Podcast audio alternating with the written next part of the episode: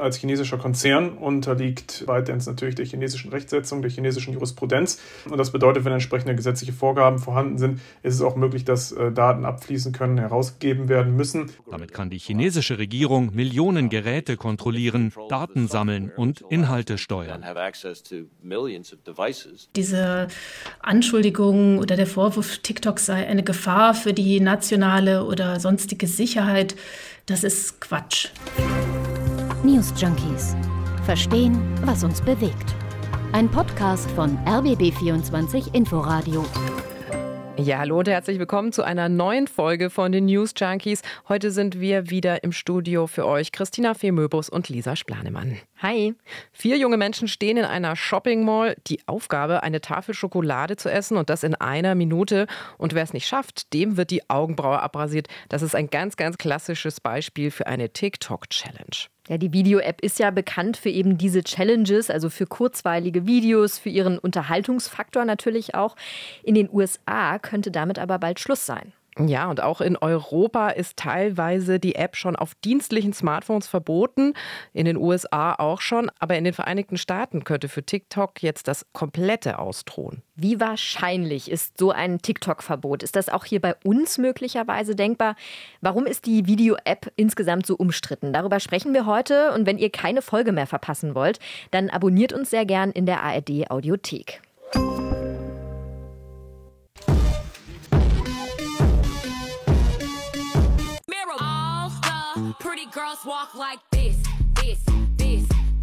Wenn ich dich zum Lachen bringe, krieg ich 1000 Euro. Ich bin wieder auf der Arbeit, wir haben 6 Uhr morgens, ich arbeite bis 14 Uhr. Wenn du am Start bist, komm jetzt in meinen Livestream, ansonsten, ich komm mit Stuhlern. Fischstäbchen-Wettessen gegen die militante Veganerin. 3, 2, 1, go. Three beauty products you need to fake being that girl. Ja, so klingt es, wenn man durch TikTok scrollt. Viele Musik- und Tanzvideos, Alltags- und Schminktipps, Challenges. Ja, es ist bunt, es ist knallig, es ist kreativ, es ist laut vor allem. Du kannst dich auf jeden Fall an jeder Ecke ausleben und dich auch informieren. TikTok ist total snackable, wie man so in cool Neudeutsch sagt. Also schnell einfach mal für zwischendurch. Ja, und diese Snackables sind aus dem Alltag gar nicht mehr wegzudenken. Lisa, du hast dir mal die Zahlen rund um TikTok angeschaut. Ja, und die sind durchaus beachtlich. Man sieht nämlich, die App ist noch gar nicht mal so lange auf dem Markt, trotzdem im weltweiten Vergleich die Nummer eins. TikTok hat Nutzerzahlen im Milliardenbereich, schreibt zum Beispiel die Frankfurter Allgemeine. Also die Video-App ist wahnsinnig beliebt, vor allem unter jungen Leuten. Drei Viertel der 16- bis 19-Jährigen in Deutschland nutzen TikTok, so das Statistikportal Statista. Und die Video-App nimmt auch einen sehr großen Raum im Alltag ein. 2020 lag die Verweildauer von Kindern aus den USA bei täglich gut 80 Minuten. Mit Beginn der Corona-Pandemie ist die Nutzungszeit aber noch mal deutlich angestiegen auf fast 100 Minuten. Also da sieht man, TikTok nimmt einen immer wichtigeren Raum ein. Ja, also gut anderthalb Stunden gehen dann jeden Tag für TikTok drauf. Was macht aber TikTok besser als Instagram zum Beispiel oder Facebook? Die Plattform verspricht alles in einer App. Sie ist ja letztlich nicht unbedingt besser, aber eine Weiterentwicklung von Facebook und Instagram. Facebook ist textbasiert, Instagram hat sich dann vor allem auf so Lifestyle-Fotos spezialisiert und TikTok macht eben Video. Aber auch wirtschaftlich ist sie besonders interessant, oder? Hast du vollkommen recht. Die App ist lukrativ in den Augen von Unternehmen. Die Haupteinnahmequelle von TikTok ist wie auch bei den anderen Social-Media-Plattformen Werbung. Und Experten schätzen, dass der Umsatz da im Milliardenbereich liegt. Auch die Nutzer können durchaus auf der Plattform Gewinn machen, also zum Beispiel durch Produktplatzierung. Aaron Ansig ist ein sogenannter Content Creator. Er erklärt, bei TikTok können wir im Gegensatz zu YouTube und Instagram Geld verdienen. Das reicht nicht, um unsere Jobs zu kündigen, aber damit können wir das, was wir produzieren, bezahlen.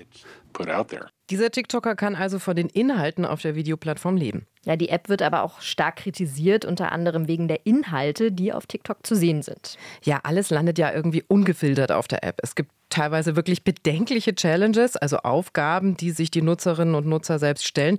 Vor ein paar Jahren trendete zum Beispiel, sich Waschmitteltabs wirklich in den Mund zu stecken. Total eklig. Und das ist ja teilweise auch extrem gefährlich, wenn Videos dieser Art hochgeladen werden und dadurch frei zugänglich sind für alle. Für ein paar Klicks wird also oft richtig viel riskiert. Ja, und auch ganz aktuell gibt es einen sehr zweifelhaften Trend.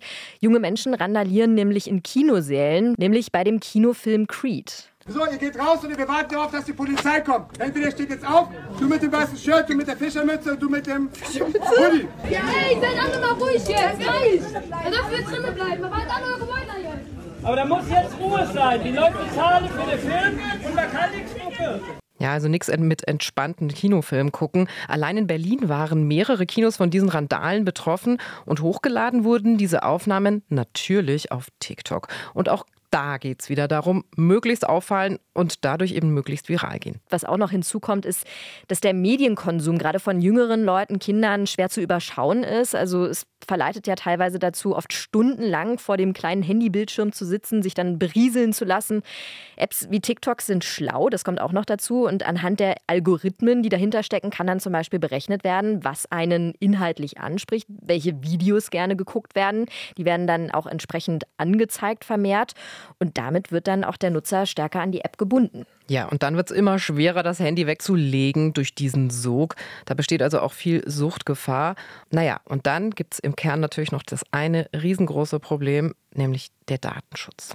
Ein ganz großes Problem. TikTok gehört zu dem chinesischen Tech-Konzern ByteDance und da wird befürchtet, dass die Daten gesammelt werden, damit dann auch hohe Risiken entstehen. TikTok stehe letztlich unter der Kontrolle der chinesischen Regierung, so sagt es der FBI-Chef Christopher Wray. Für ihn schreie das vor nationalen Sicherheitsbedenken. This is a tool that is ultimately within the control of the Chinese government and to me it screams out with national security concerns. Und die chinesische Regierung komme damit an sensible Daten. Es geht um die Kontrolle der Daten, der Algorithmen und der Software. Damit kann die chinesische Regierung Millionen Geräte kontrollieren, Daten sammeln und Inhalte steuern. Ja, und die Sorge ist ja durchaus auch berechtigt. In der Vergangenheit sind Fälle von Journalisten bekannt geworden, die überwacht wurden über diese App. Was genau die Sicherheitsbedenken sind, besprechen wir auch gleich nochmal ausführlich. In den USA wird wegen dieser ganzen Bedenken aktuell diskutiert, ob TikTok künftig komplett verboten werden könnte könnte.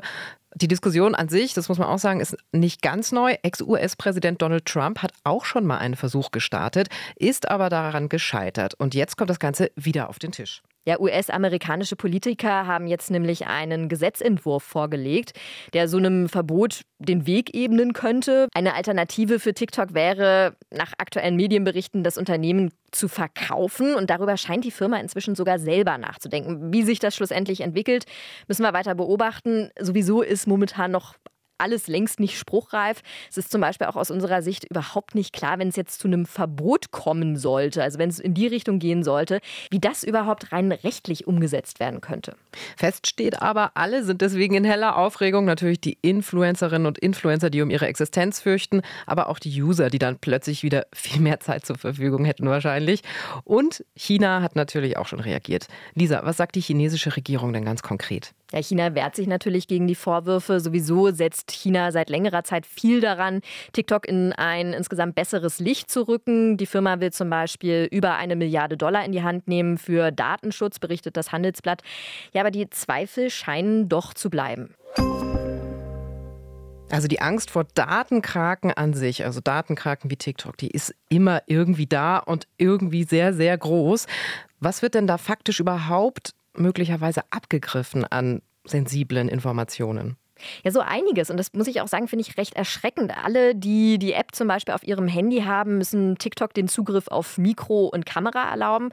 Aber das Ganze wird dann nicht nur dann erlaubt, während man die App aktiv geöffnet hat und nutzt, sondern immer, also ständig. Und das heißt auch, dass die App ja letztlich viele Daten verarbeiten kann, vertrauliche Gespräche zum Beispiel, den Standort, das, was man gerade in das Handy eintippt, Passwörter zum Beispiel vielleicht sogar. In der App selber sind auch Nachrichten nicht verschlüsselt, also sprich TikTok kann da auch einfach mitlesen. Also das Nutzungsverhalten wird da jedenfalls komplett erfasst. Das äh, klingt wirklich etwas gruselig.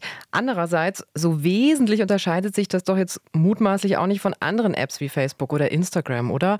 Also TikTok steht jetzt viel mehr im Fokus, habe ich den Eindruck, wegen der Ausspähversuche aktuell, die wir angesprochen haben.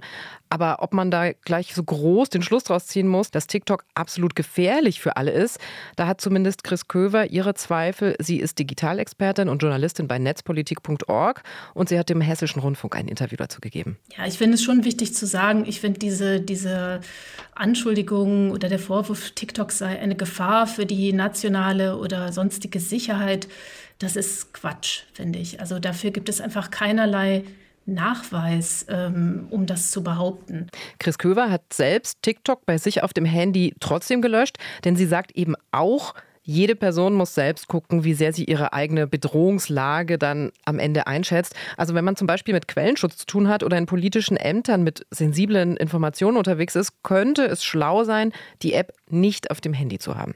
Was aber tatsächlich einfach problematisch ist, beziehungsweise warum TikTok viel mehr in den Fokus gerät als andere Apps, ist eben auch die chinesische Rechtsprechung.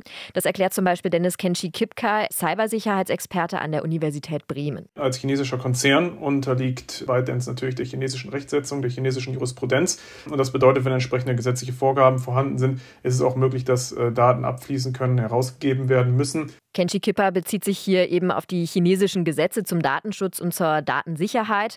Die erlauben den Behörden Zugriff auf personenbezogene Daten, zum Beispiel wenn es um Fragen der nationalen Sicherheit geht.